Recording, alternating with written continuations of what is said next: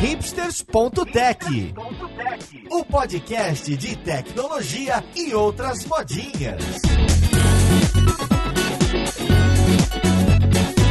Olá, caríssimo ouvinte, e seja bem-vindo a mais um episódio deste que é seu podcast favorito. Meu nome é Paulo Silveira e hoje a gente vai conversar sobre uma das grandes modinhas de tecnologia, que é o design thinking, seja lá o que isso for. Será que é uma coisa que vai revolucionar mesmo a forma da gente pensar, inovar, criar produtos? Ou é mais um hype passageiro para as pessoas xingarem muito no Twitter? Então vamos lá, podcast, ver com quem que a gente vai conversar.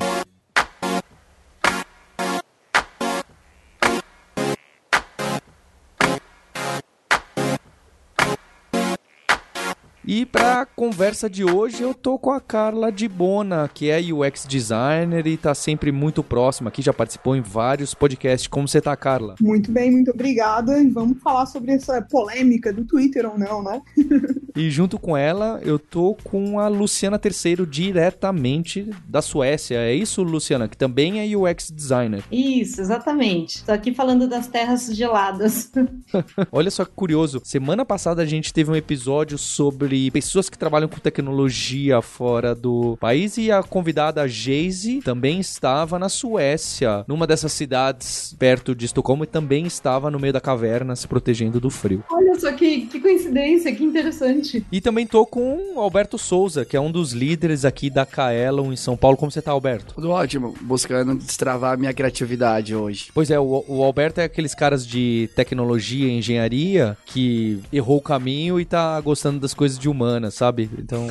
Então ele quis vir participar aqui com vocês. E pra gente começar essa conversa, então eu queria saber, antes de que vocês me explicassem o que, que é o design thinking, é quais são os problemas que existem ou existiam que esse tal de design thinking começa a falar, olha, vamos tentar aplicar um método, processo, eu nem sei o que é, para resolver esse tipo de problema que é muito comum em empresas, em empresas de tecnologia, em projetos de software, eu não sei nada. Então qual que é o contexto do problema que isso aí aparece para tentar resolver? Resolver? Assim, o que eu acho que vem acontecendo, principalmente as coisas tecnológicas começaram a surgir no mundo, é que há pelo menos a impressão, ou a sensação, ou de repente é verdade mesmo, que os problemas começaram a ficar mais complexos, maiores, assim. E aí a gente começou a tentar buscar metodologias, abordagens, jeitos de pensar que fizesse com que a gente desse conta dessa complexidade, já que talvez algumas coisas que a gente fazia antigamente não estavam mais dando conta disso. Acho que o design thinking entra um pouco nessa, né, nesse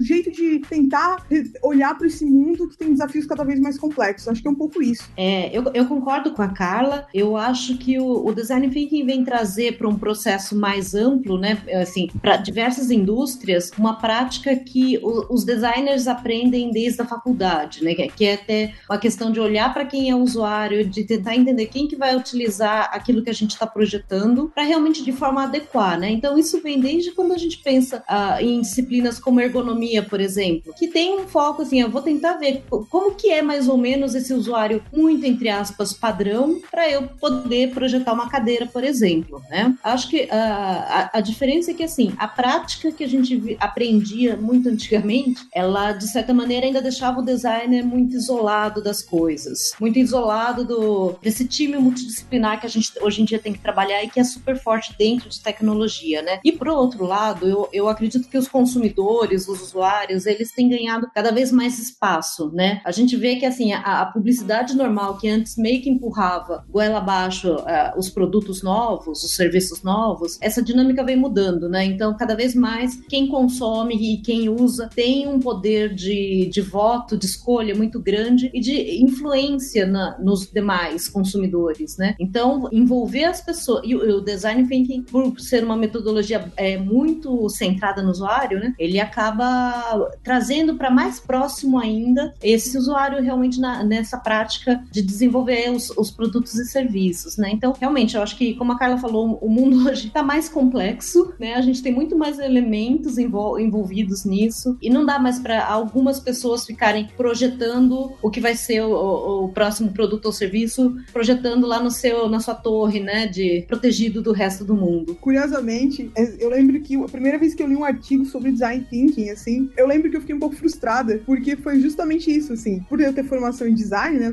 fiz faculdade de design gráfico, eu olhei pro artigo e eu pensei, ué, peraí, por que que estão dizendo que isso é novo? Por que que estão falando que isso é uma inovação? Porque eu aprendi a pensar assim na faculdade, tanto que sempre quando eu vou explicar o que é design thinking para as pessoas, eu sempre brinco, gente, é o jeito que os designers pensam. Então, vamos olhar o que, que tem de específico nesse modelo mental e vamos tentar entender por que, que ele está saindo da área do design e tentando entrar em outras áreas. E também tentando resolver justamente esse problema que a Lu falou, de que o designer trabalhava muito sozinho. Ele tinha que ser, ele tinha essas características de ser centrado no usuário, era uma colaboração muito entre eles, e aí a gente não conseguia dar conta dessas complexidades e de um outro olhar que às vezes é muito importante para construir um projeto. Então, o design thinking, acho que ele faz duas coisas. Leva um modelo mental, um jeito de pensar para outras áreas e ao mesmo tempo tira o designer desse lugar protegido, num cantinho escuro que ele ficava lá fazendo as coisas para o usuário. A, bate-caverna do design, né? É, a gente falando pode até soar meio contraditório, assim, mas é que eu acho que antigamente, né, o usuário, ele, o designer, ele tinha um papel, um, uma postura que é assim, eu vou observar quem vai usar o que eu estou projetando, né? Eu vou observar esse usuário e aí projetarei para ele, né? Parece que, nossa, esse, esse designer vai vir com uma solução maravilhosa, né? E o que acontece é que, assim, na verdade, hoje em dia, com essa mentalidade do design thinking, né, a gente foi trazendo cada vez mais esse usuário, esse consumidor para o processo de criação mesmo, né? Então, isso passou a ser muito mais ativo. Então, assim, o design centrado no usuário é uma coisa que está na base disso, mas é, é, realmente o processo, o método de se trabalhar isso foi se modificando, né? Então, realmente, esse nome design thinking tem bastante coisa de design. Eu achava que era meio longe de, de, de design, mas realmente nasce daí. Sim, nasce porque o designer, como, como é que funciona esse jeito de pensar, né? Para as pessoas entenderem o que a gente está falando. Normalmente, quando o designer recebe uma demanda, o que, que ele tenta fazer num primeiro momento não é sair já propondo uma solução, é tentando entender aquela demanda. E eu não tô nem entrando no mérito do problema, ele tenta olhar para aquela demanda, entender qual é a real necessidade, qual é o problema, ampliar a perspectiva dele, expandir a perspectiva dele sobre aquilo, para daí sim ele conseguir olhar e falar: ah, então o, realmente o que eu tenho que resolver é isso. E aí a partir disso ele faz uma expansão de novo, ele tenta imaginar diversas possibilidades de soluções, ideias, né? Antes de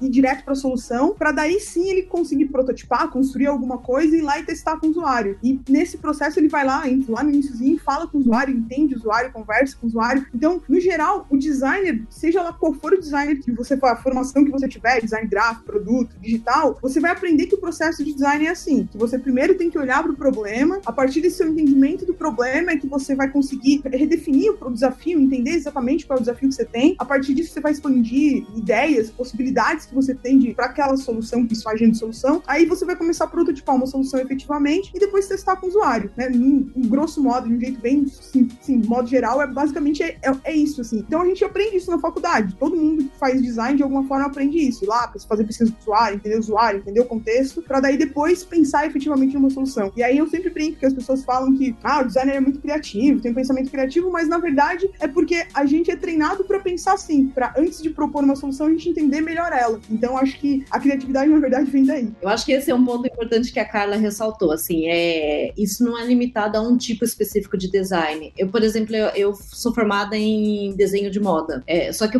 se você pegar o processo que eu aprendi, é exatamente esse. E, e o, o, design thinking, quando a gente pensa, ele, tá, ele não tá ligado ao sentido estético do que a gente está fazendo, mas ao, ao, sentido do o processo mental de projeto, né? Se eu preciso projetar algo para alguém, qual é esse projeto? E é, como vai ser esse processo? E no final das contas, a gente acaba percebendo que essa é uma coisa que tentam ensinar bastante quando você vai para os cursos de design, né? E provavelmente, aí eu já não sei, mas eu imagino que quando você faz arquitetura também tem essa mentalidade também, vai trazer um pouco desse processo e assim por diante. Então ele está muito ligado a essa mentalidade projetual de tô projetando algo para seres humanos usarem. Meu coração exato tá palpitando um pouco. Eu não vou sair daqui com a fórmula, tipo, quero pensar no produto e vou aplicar a fórmula design thinking? É, é minha dúvida também. Se você descobrir essa fórmula, você me passa, por favor, estamos em indústria, entendeu? A gente pode até desenvolver uma startup junto e já sair vendendo ela por aí, entendeu? Não vai ter uma fórmula mágica. Eu sempre, quando falo de design thinking, eu falo para as pessoas que existem vários métodos. Se você procurar na internet, tem um que tem cinco etapas, tem um que tem oito etapas, tem um que tem três etapas, todos eles estão certo, porque no fundo não tem um mais certo, mais errado, e você pode adaptar o método do design thinking que você viu lá para aquilo que faz mais sentido para você. Mas eu acho que o mais importante é você entender sempre que você vai ter o contexto do problema e o contexto da solução, e que antes de propor uma solução, você vai primeiro para o problema, ou enviar entender o problema, e que nesse processo de entender as coisas, você sempre tem dois verbos que eu brinco, que é expandir e convergir. Então, primeiro você sempre vai expandir a sua perspectiva sobre aquele problema, para depois convergir. Aí depois você vai a sua perspectiva sobre o que você imagina de solução, então você vai gerar o máximo de possibilidades possíveis, para daí sim você convergir naquilo que provavelmente vai ser a sua solução e você vai prototipar. Eu acho que sim, as pessoas não precisam ficar decorando métodos de, de, de design thinking, porque tem vários. Se você começar a pesquisar, você vai ver que tem diversos. Inclusive, você pode criar o seu método de design thinking e que você tem que entender, assim, de forma bem macro, que existe sempre um contexto do problema em si, aquilo que você foi demandado, enfim. É, e esse problema é um problema real de um usuário e vai ter o contexto da solução. Então, sempre você vai ter que entender se você está nesse momento olhando para o problema ou se você já está numa fase de solução. E sempre você vai ter o, dois verbos que atuam o tempo inteiro, que é expandir e convergir. Então, quando você está com um problema, a primeira coisa que você faz é expandir a sua perspectiva, a sua visão sobre o problema, para daí sim você convergir e entender o que, que você está fazendo. E quando você está na solução, você faz a mesma coisa. Você expande as suas possibilidades do que você imagina de ideias, para depois convergir numa solução, numa, numa ideia de protótipo. Então, você sempre vai passar por esse processo de expandir e convergir, que a gente, a gente fala que é o duplo diamante no design thinking. E Luciana, cara, acho que para mim, pro Alberto, ainda tá meio rocket science. Dá pra gente um, um exemplo de problema? Então, eu não sei se é, ah, eu quero criar uma app, eu não sei exatamente quem vai ser meu cliente, qual vai ser o formato, eu não sei, eu não, não sei exatamente qual é o problema. Então, deem pra gente um problema bem concreto, ah, uma app tipo Uber, né? A famosa app tipo Uber. E quais seriam alguns desses passos que estão ligados ao design thinking para resolver esse tipo de problema? Bom, para começo de conversa, eu acho que quando o, o problema já vem com um recorte do tipo, vamos fazer um app, aí você já fala assim, não, pera.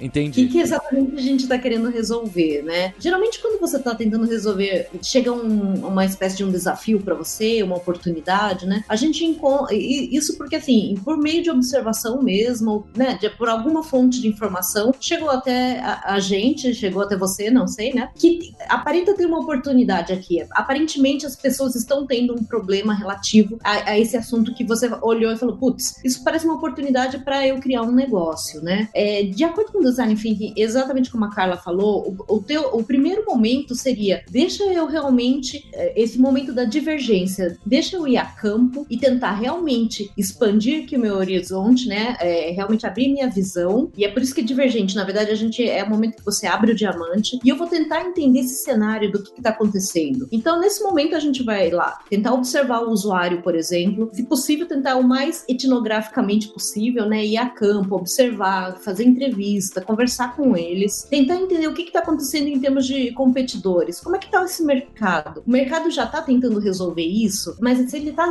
tentando resolver isso, será que ele não está resolvendo bem? Aonde que está pegando, né? É, tentar ver soluções análogas. O que pode estar acontecendo? Que outras indústrias ou outras empresas estão fazendo que de repente pode me servir de inspiração? Então, esse momento de sair a campo e falar assim: opa, parece que tem uma oportunidade boa aqui, mas será que realmente é? Então, eu vou tentar me aprofundar nisso, eu vou ampliar aqui a minha visão. Aí chega um momento que você fala: parece que realmente já tenho informações aqui coletadas, né? E parece que começa a fazer sentido realmente, né? Você já tem uma, uma certa afirmação do seu problema, você já começa a delimitar que você pode, puxa, né, nesse problema, nessa oportunidade, eu posso escolher esse foco, porque o mercado não está resolvendo bem isso, e de fato eu vou entregar um valor para o usuário.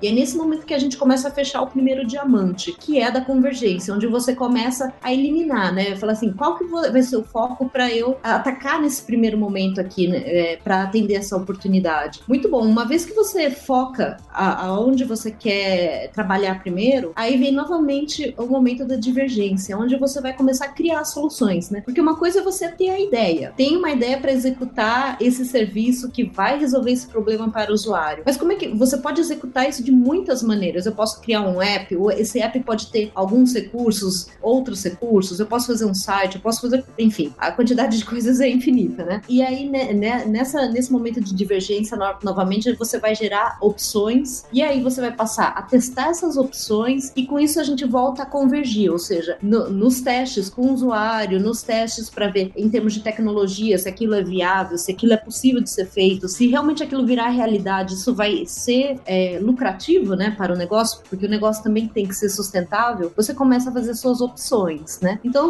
a gente percebe que, assim, quando eu tô tentando resolver um problema, eu tenho essas diversas fases que a Carla comentou, assim. Tem os momentos onde eu tô gerando possibilidades e tem os momentos onde eu tenho que realmente fazer escolhas, porque, afinal de contas, você tem que focar os seus recursos, o seu tempo, dinheiro e tudo mais, né, em algumas opções. Então, na prática, antes da gente pensar assim, será que eu devo fazer um, um app, um, um site, enfim, qualquer que seja a ideia, né? Na verdade, tem todo uma, um, um, um raciocínio por trás que é, puxa, será que essa é a melhor solução, né? Então, eu acredito que seria por aí. Então, antes de eu decidir que eu quero criar uma app para entregar pizza mais rápida, porque eu acho que elas estão chegando frias para os clientes, eu vou uhum. pesquisar em campo, até para ver se realmente esse é o problema, antes de fechar e falar: não, não, a pizza chega bom, o problema é o hambúrguer que chega todo melecado por causa da maionese. Não, e se de repente é o app mesmo que você precisa fazer, ou se de porque a gente teve uma fase no, no mundo que vamos fazer um app, né? Ah, eu vou fazer um app, vou ficar rico. Essa fase continua, Carla. Não, mas eu, eu queria acreditar que ela tinha já. A, a gente já tinha superado ela, porque eu acho que agora a gente entrou na fase do chatbot, entendeu?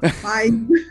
sabe? Mas assim, tem essa fase, vamos fazer um app, vamos fazer um app. E às vezes não é o app que vai resolver, ou de repente você vai gastar um monte de recurso seu, de equipe técnica, porque você vai fazer um app para iPhone, você vai fazer para Android, Windows Phone, nem sei mais se tem Windows Phone. Você gastou um monte de recurso técnico, quando na verdade talvez um aplicativo mobile resolveria, um site mobile resolveria, né? Responsivo, talvez. Talvez não era isso que fosse resolver o problema em si e melhorar esse serviço. Então é entender efetivamente qual é o problema que você está resolvendo para daí sim pensar na solução. Porque quando a gente tá falando, ah, eu vou fazer um app, eu já tô pensando na solução, sabe? Sem entender efetivamente se isso resolve o problema efetivamente, uma coisa assim. Eu li um pouco sobre, né, para chegar aqui um pouquinho mais preparado, e aí eles falam que design thinking é uma abordagem, é um, é um approach, é, não é um método, né? Perfeito. Aí, bom, vocês falando ficou muito claro para mim mesmo, né? Um, um mindset, eu devo pensar de um jeito diferente. Mas o meu coração exato ainda está em busca de um método. Então, então. Por favor, dê algo mais concreto pra gente. Se eu fosse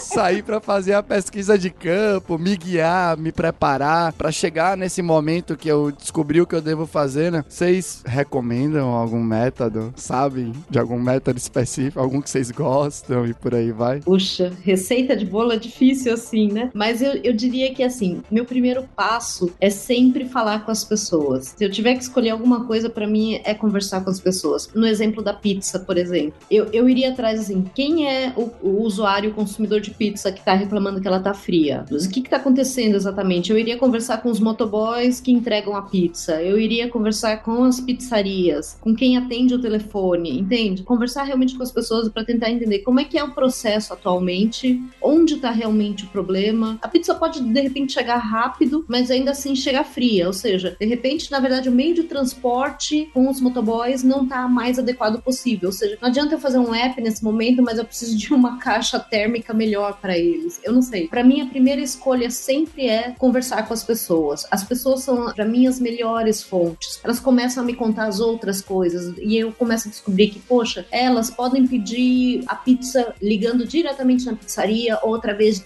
através de algum app de fazer pedido. Será que quando ela pede pelo app de fazer pedido tem um impacto diferente isso muda a entrega? É, para mim, a melhor fonte é, de fato, começar conversando com quem usa o serviço, com quem está tendo problema problema e com quem faz parte dessa cadeia, né? Então, como eu falei, ah, é o motoboy, ou a pizzaria, ou o atendente do telefone e assim por diante. Eles dão sempre ótimas pistas de onde prosseguir com essa investigação. E pegando um gancho nessa coisa de ir, ir falar com as pessoas, ir a campo e conversar com as pessoas que, os stakeholders, se quiser uma palavra bonita, as pessoas que estão envolvidas nesse processo, o que a gente tem que entender é que a nossa plataforma, se a gente for desenvolver um app, seja lá o que for, ela não, as pessoas já resolvem o problema dela de alguma forma, entendeu? Você pode até considerar que é uma gambiarra, mas elas já resolvem o problema delas, porque elas não ficam sentadas lá na, na casa delas falando, ó, oh, tem um problema, ah, vou ficar aqui sentado esperando, porque algum dia alguém vai fazer um app pra mim e vai resolver meu problema. A pessoa deve fazer, sei lá, um Excel para resolver isso, ela deve usar alguma outra coisa, um papel de pão que ela anota as coisas, mas ela já resolve o problema. Então, quando a gente vai conversar com as pessoas, a gente vai até entender como é que ela sai daquele problema para continuar fazendo o que ela tem que fazer, sabe? Então é bem legal, é sempre muito legal conversar com as pessoas que estão envolvidas com o problema, com o desafio que a gente recebeu, porque isso vai começar a dar insights e realmente fazer com que a gente entenda o que, que a gente tem que resolver, por que, que a gente vai abrir mão de alguma coisa, por que, que a gente vai seguir em frente com aquilo, por que, que a gente vai focar primeiro em tal coisa, porque vai mostrar por que é tão complexo, por que, que existe a complexidade naquele problema. Então, a primeira etapa é com certeza a etapa de pesquisa com o usuário. Eu que gosto, tem um método, método aí, ó, vou te dar um método, viu? Muito obrigado, muito obrigado. tem um método que eu gosto muito, que porque eu acho ele simples de entender, que é o, o processo de design thinking de Stanford, que são cinco etapas, e ele é um pouquinho similar ao design sprint. Então, para mim, eu trabalho bastante com design sprint, é uma relação meio que direta. Então, a primeira etapa nesse método se chama empatia, que basicamente é você ir lá conversar, observar, aprender e entender sobre o usuário. É isso que a Lu estava falando.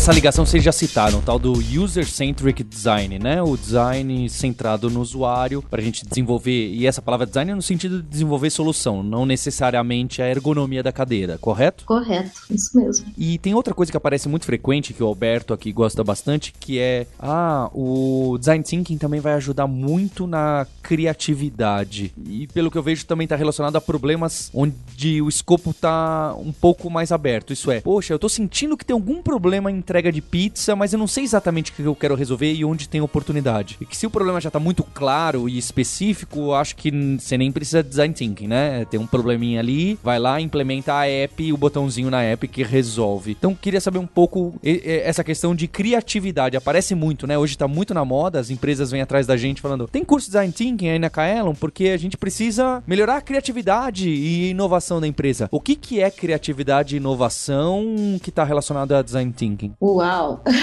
Eu acho que, é, para mim, design thinking, por que, que ele estimula a criatividade, né? Você identificou o seu problema. O passo seguinte, no momento que você identifica o problema, não quer dizer que você tenha uma boa solução. E, uh, continuando a nossa sequência do design thinking, né? Você foi a campo, falou com os motoboys, conseguiu mapear direitinho o problema. Ótimo, o problema tá claro. Como eu vou resolver isso? É, seria a segunda etapa. Ou seja, você vai criar diversas alternativas e vai testar isso, né? Então, a criatividade vem um pouco do ótimo, eu já tenho um, consegui descobrir esse problema claro na primeira etapa e agora eu vou estar tá gerando várias alternativas e também testando para ver qual é a validade delas, né? Esse processo da gente abrir o campo de visão, gerar quantidade de alternativas, de opções, isso na verdade é, é não é que a gente fica mais criativo, mas é, simplesmente a gente está trabalhando com mais ideias. Isso permite remixar essas ideias e a partir daí até criar né, a tal da inovação. Né? Eu acho um pouco complicado falar de inovação, mas eu acho que a, as ideias novas elas acabam partindo muito disso, da quantidade mesmo, do exercício da gente produzir um monte de, de opções, de poder é, combinar essas opções, né? E por fim acabar testando mesmo para ver o que, que faz mais sentido ou não. E uma outra coisa que eu acho que ajuda muito no sentido de criatividade é quando a gente fala em design thinking, que é o, o, o que eles falam que a gente está sempre trabalhando em equipes multidisciplinares. Ou seja, não é mais só o designer criando, é o designer mais o desenvolvedor, mais o front-end, mais o QA, mais a pessoa de negócio, a pessoa de marketing e assim por diante, de acordo com a indústria que você trabalha, né? Ou seja, você conseguir juntar pessoas com diversos tipos de visão, com background diferente, com experiências de vida diferente, com conhecimentos diferentes. Então, isso permite uma criação de soluções, né? Uma geração de soluções muito mais rica do que se a gente colocar meia dúzia de designers, por melhores que eles sejam, é, eles ainda vão ter uma cabeça mais parecida. Mas quando a gente tem é, essas pessoas com a, essas, é, esse conhecimento tão variado, né, as chances da gente conseguir criar coisas novas é muito maior. Então, essa abertura de visão quando a gente vai a campo e também o, o time multidisciplinar, que eu acho que faz muita diferença. São duas, são, é bem, são duas coisas bem características do design thinking, né? E justamente para ampliar esse repertório, porque não tem como você ser criativo se você não tiver um repertório cada vez maior. Então, o fato de a gente ir a campo amplia o nosso repertório porque é centrado no usuário, porque a gente vai lá falar com as pessoas. Quando a gente está com pessoas diferentes, amplia a nossa perspectiva também, porque o fato é que mesmo a gente tendo as nossas personalidades individuais, mas você estudou design, por exemplo, você, a maioria dos designers eles têm um jeito, uma perspectiva, um jeito diferente, um jeito igual de olhar para o mundo, porque estudaram a mesma estrutura. Assim como se você falar com um economista, ele tem uma perspectiva completamente diferente do design. E não tem muito certo e errado, elas se complementam. E quando a gente tem desafios complexos, no fundo, no fundo, a gente precisa ampliar nossa perspectiva, tanto de ir lá a campo, entender melhor o problema que a gente tem, e ao mesmo tempo entender que eu sozinha não vou dar conta de propor a melhor solução. E que para eu conseguir propor uma solução criativa, inovadora, seja lá, né, eu também tenho dificuldade de falar do termo inovação, assim, desse jeito. O fato de ter várias pessoas com várias perspectivas vai ajudar a dar uma perspectiva, uma, uma divergência maior, uma visão maior sobre aquilo, e por isso eu consigo ser mais criativo, porque eu tenho um repertório maior, tanto de conhecimento que eu fui lá buscar, quanto da visão que as pessoas têm sobre aquele problema. E isso faz com que saia coisas mais criativas, porque a gente vai ter essa mistura acontecendo, porque senão a gente sempre vai cair naquele processo que você olha para uma folha em branco e fala, desenha alguma coisa, cria uma coisa, tem uma ideia, a pessoa trava, porque ela tá sem repertório, sem perspectiva, para ela poder criar alguma coisa efetivamente. Então eu acho que o processo em si faz com que o grupo que estiver participando disso seja mais criativo como um todo. Para mim, pelo menos, ficou mais claro, né? Design thinking é para tudo, né? Para carro, cadeira, software, bicicleta, tênis, não importa o que. E eu achei legal um, uma palavra que o Luciano falou, né? Que foi de remixar. Uma vez eu ouvi uma expressão que, que falava que você não precisa ser criativo, você tem que ser combinativo. E para combinar, você realmente precisa de tudo isso que vocês falaram. Vocês acham que faz sentido mesmo? Tipo, criativo na verdade é quem consegue enxergar mais lugares e combinar mais coisas? Nossa, amei esse combinativo.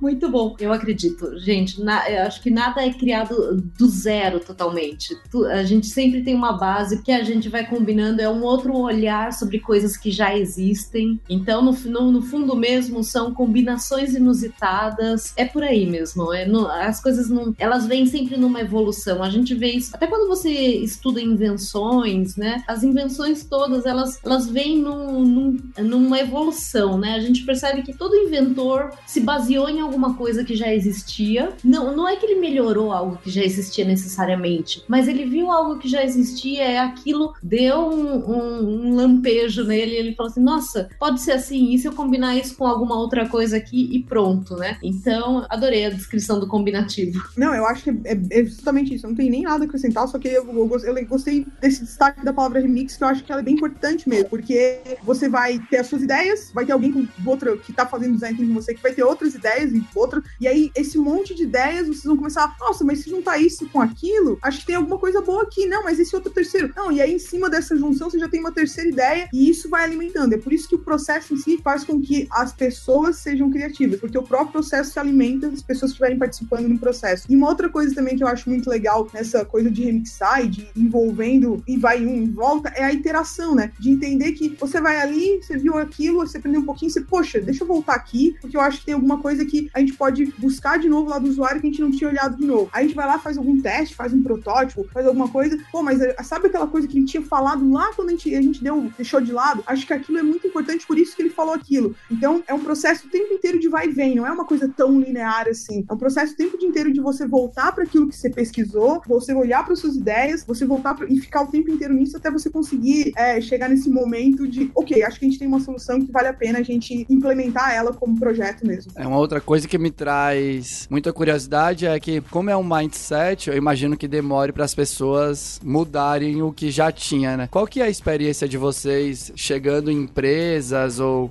sei lá, qualquer tipo de grupo que fala assim, puta, eu queria ter mais esse mindset de design thinking, eu queria ser mais criativo, eu queria que as pessoas aqui da empresa fossem mais criativas, olhassem para o problema de uma maneira diferente e tal, né? Vocês têm experiência, pra, vocês têm algum caso legal ou um exemplo para contar sobre isso que vocês chegaram e falaram, facilitaram essa mudança de mindset na, em um grupo, na empresa, enfim? Eu vivenciei isso, eu, eu não vou citar nomes, uh, mas eu acho que o design thinking é uma coisa que, vamos dizer, tá na moda. Já tem muito artigo, foi capa de revista importante de negócios, então assim, as pessoas dentro das empresas, razoavelmente, elas estão meio ligadas nisso. Elas podem não saber, elas podem, é como a Carla falou, elas podem falar assim, eu quero um chatbot, um design thinking. Meio a meio. Uma pizza meio chatbot, meio design thinking. Elas podem não entender muito bem, mas elas têm uma certa curiosidade. Só que quando você começa a, a explicar um pouco do que, que é o processo e o que, que isso implica, né, que é um pouco do é, que é o trabalho todo, nem sempre a empresa está muito disposta a comprar isso, porque a primeira coisa que ela enxerga é o custo, né? Ela vai ter mais custo em algum processo, ela vai perder mais tempo fazer, perder entre aspas, né? Perder mais tempo fazendo algo que antes poderia ser feito de repente em menos tempo, mas também com menos chance de sucesso. Da minha vivência, o que eu digo é assim: é possível procurar ferramentas que são mais acessíveis, que de repente vão tomar menos tempo e que começam a mostrar o valor desse mindset de se pensar, de envolver o usuário dentro do, da concepção da, das soluções novas, né? Tem um livro que eu gosto muito, que é o Canvas de Proposta de Valor, que é do mesmo cara do, do Business Model Canvas, né? O Canvas de Proposta de Valor, ele traz exatamente isso, assim, a gente vai mapear o que, que é o usuário, quais são as dores, quais são os ganhos que ele teria em relação a, a um serviço ou produto, quais são as tarefas que ele tem que fazer, para depois a gente fazer uma concepção de produto ou serviço. É um exercício que não demanda tanto tempo assim, só que começa a colocar na mesa a questão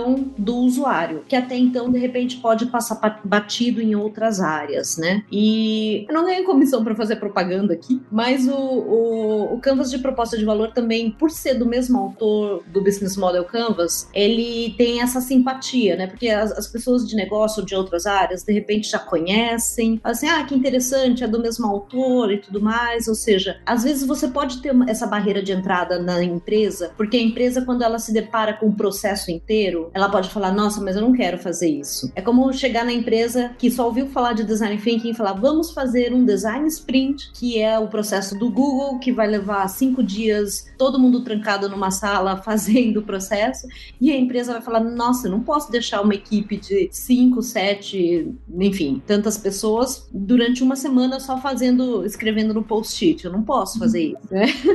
então, mas assim, você fala: bom, tá, que, que de, o, que ferramenta que de repente eu posso trazer aqui que essas pessoas vão participar e vão começar a pensar nesse assunto, né? Eu acho que tem algumas que é possível se utilizar e que começa a vencer essa barreira, né? Porque a real é essa, assim, entre, entre óbvio, não são todas as empresas, outras já estão, já adotam de outra maneira, mas o mais comum, na, na, minha perspectiva, é ter essa resistência, né? E aí é tentar buscar, assim, o que, que eu consigo adotar para começar a mostrar para as pessoas esse processo, esse, como funciona um pouco esse mindset.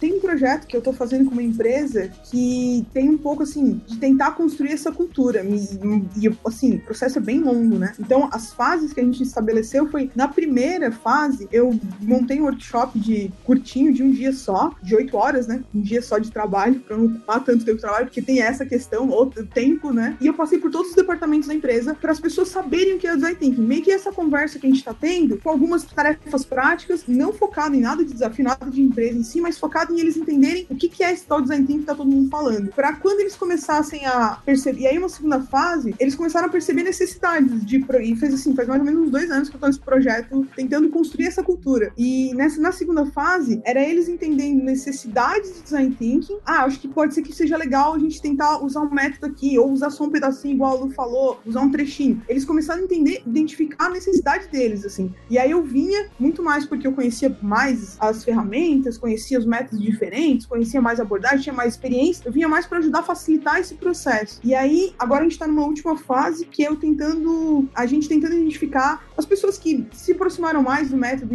método da abordagem em si, se aproximaram mais das ferramentas, gostaram mais e tentando construir os facilitadores dentro da empresa, para que eu saia fora, assim. Mas é um processo que tá durando, acho que esse ano vai fechar dois anos no final do ano, assim. Então é um processo bem longo para você mudar uma cultura de uma empresa e entender que isso tá dando resultado, né? Ao mesmo tempo, tem outra coisa que eu faço muito também, e eu uso muito design sprint, que é baseado em design thinking, que é o método da Google, para cinco dias, porque eu normalmente trabalho muito com startup. E startup tem um tempo que é muito acelerado, assim. E eu lembro que o design sprint me ajudou muito, né, a resolver um, po um pouco, assim, a minha dor como designer no, no, processo, porque eu não conseguia aplicar design thinking como um todo. E aí a sensação que eu tinha é que eu, Carla, não estava conseguindo fazer as entregas que eu queria fazer como designer quando eu estava sendo contratado para os projetos. E aí, entendendo esse tempo da startup, que é sempre muito mais rápido, muito mais acelerado, ela tem que descobrir rápido que ela está errando para pivotar, pra, ou para desistir daquilo para outra coisa. Aí eu comecei a usar o design sprint porque ele é um recurso que eu conseguia encaixar no tempo da, no time, né, no tempo da startup, conseguia resolver a minha dor como usuária, como pessoa nesse processo, que era tentar fazer entregas que fizessem mais sentido para aquele desafio que era o desafio da startup em si. É por isso que é muito difícil de responder. Usa esse método que vai dar certo, porque no fundo, no fundo, é um exercício o tempo inteiro de entender. Aqui eu preciso de um processo mais longo. Aqui eu tenho uma resistência muito grande. Eu vou tentar só aplicar uma etapa pequena, vou aplicar um canvas para as pessoas começarem a ver que isso tem valor, para começar a mudar o mindset delas. Então, no fundo, no fundo, eu acho que a gente tem que sempre olhar para, ao invés de tentar ganhar uma guerra inteira, vou mudar tudo, vai ser tudo super disruptivo, é como eu começo a dar um primeiro passo para que as pessoas olhem para isso e isso faça sentido para elas. Porque eu acho que a primeira a questão que a gente tem que resolver para que as pessoas entendam o valor do design thinking é tem que fazer sentido para elas. Meu coração está feliz porque agora eu tenho um approach que chama design thinking e um método que chama design sprint. Estou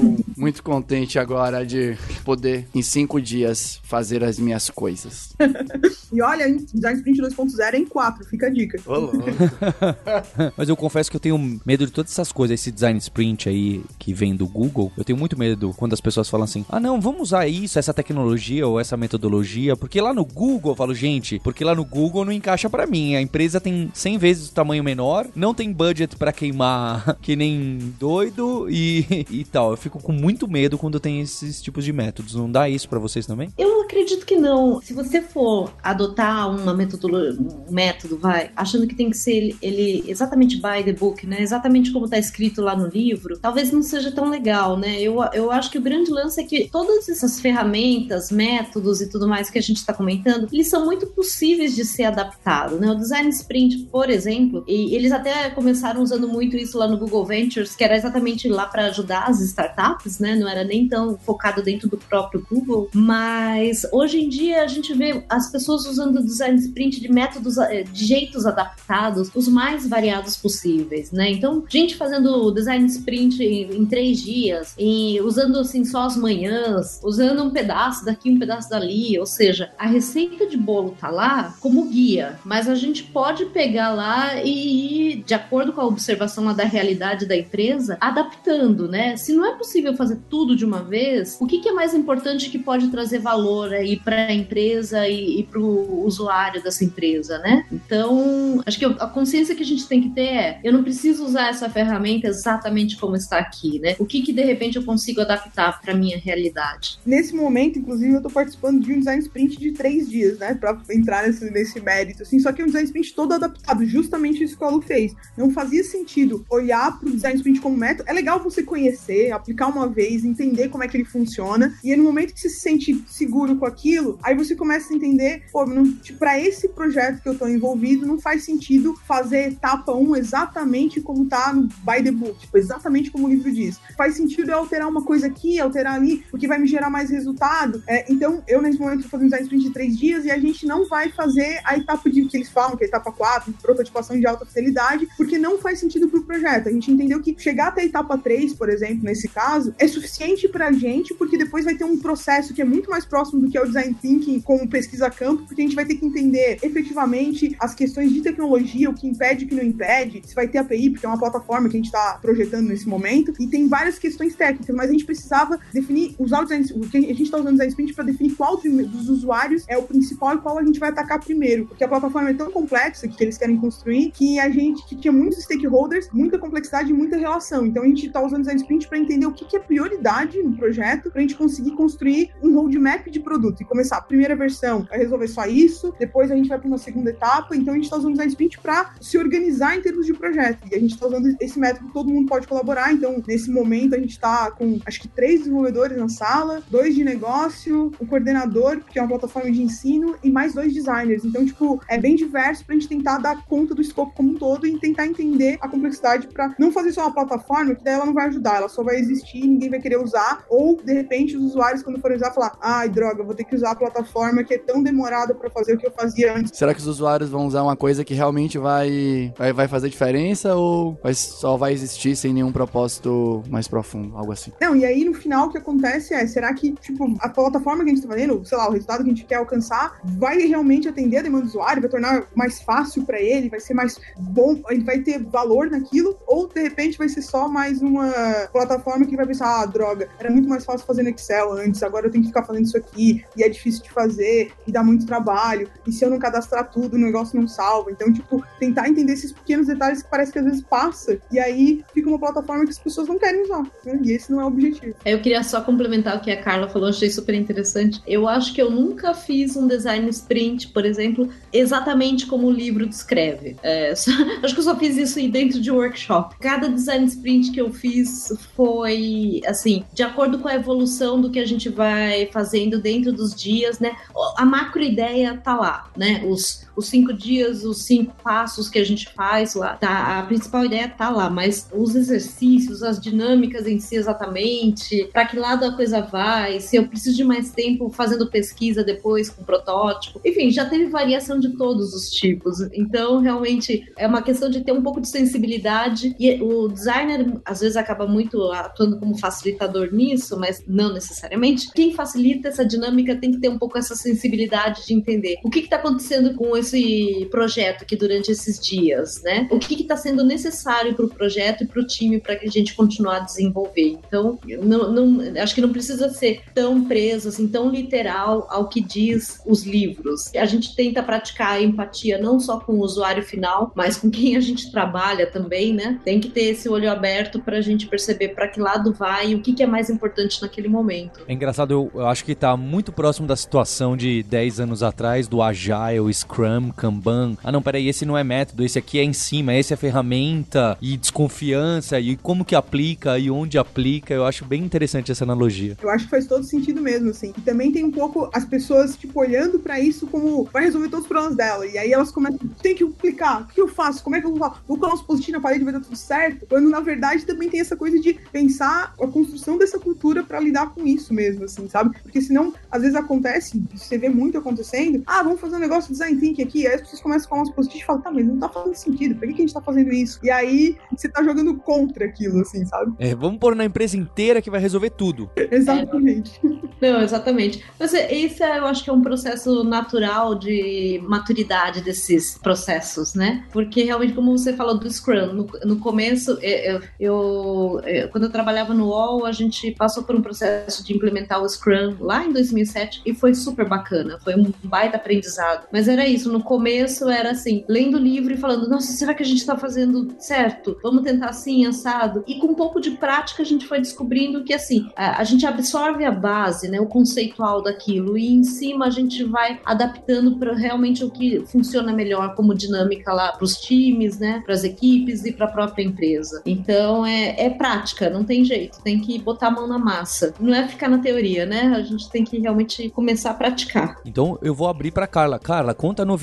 aí que a gente está fazendo uma parceria e você vai ministrar esses cursos de design thinking e de design sprint, já que vocês acabaram abordando esse assunto. Para quem quiser ver lá no site da kaelon.com.br, conta um pouco o que que você vê, já que se pratica ou se não pratica, se tem post-it, se não tem post-it. A ideia é bem essa de ser mais assim hands-on, de colocar a mão na massa, de a gente ter várias ferramentas, aprender, entender esse mindset, como é que ele funciona, em que momento que eu tô, se eu preciso expandir ou convergir, se eu tô no primeiro diamante ou no segundo, se eu tô olhando pro desafio ou pra solução. A gente sempre vai ter um, um problema para partir dele, né? E a gente, ambos, o curso de design thinking, quanto de design sprint. A ideia é dar uma noção bem prática para que a pessoa olhe para o que ela aprendeu aí no curso e ela consiga levar para o contexto que ela tem na empresa dela, no negócio dela, na startup dela, onde ela estiver, ela consiga aplicar um trecho, uma parte, ela consiga aplicar tudo o que faça sentido para o projeto que ela está envolvida.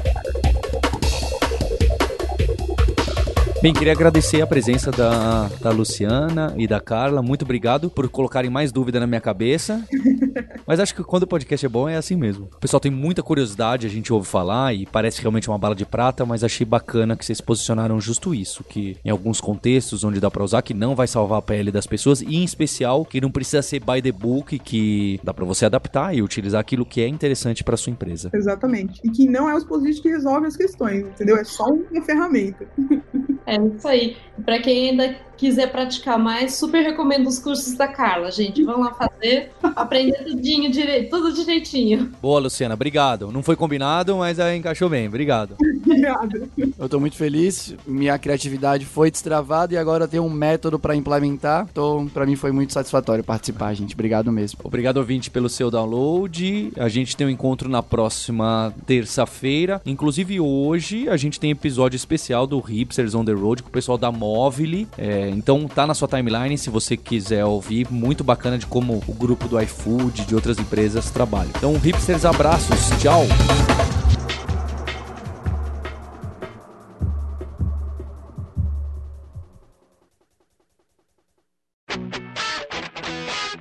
Você ouviu o hipsters.tech, produção e oferecimento alura.com.br, cursos online de tecnologia e Kaelon, ensino e inovação. Edição Radiofobia, podcast e multimídia.